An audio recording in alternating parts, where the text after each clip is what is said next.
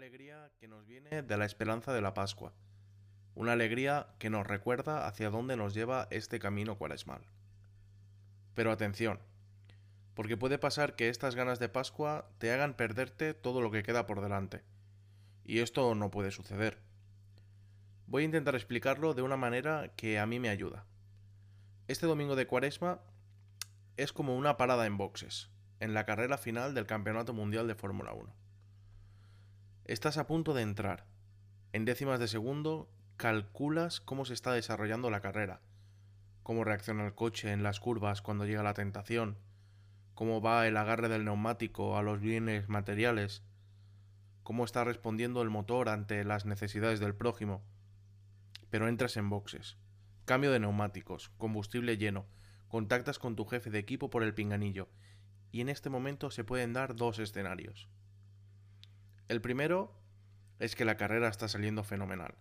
Ningún problema grave. El coche va como la seda. Tu jefe de equipo te dice que adelante, que continúes así, que prestes atención a las curvas cerradas y que aproveches las rectas para coger algo de velocidad. Y la carrera es nuestra. O puede darse también un segundo escenario, que la carrera va fatal, que todos me adelantan, que me salgo en todas las curvas y que para colmo el neumático patina. No hay solución.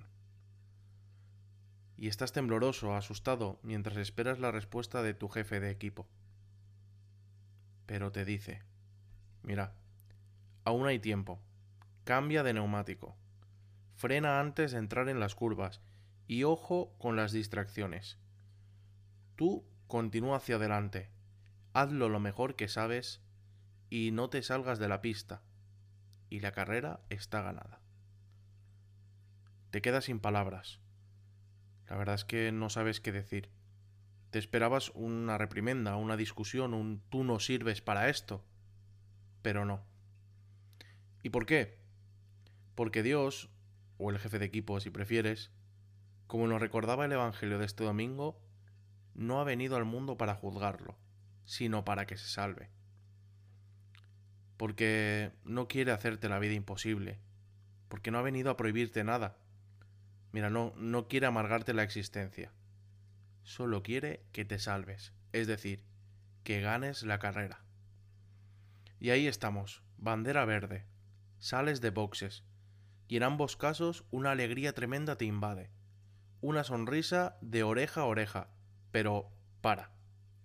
No puedes estar pensando ahora mismo en la victoria céntrate en la carrera. Manos al volante, mirada al frente y concentración, que aún queda mucha cuaresma.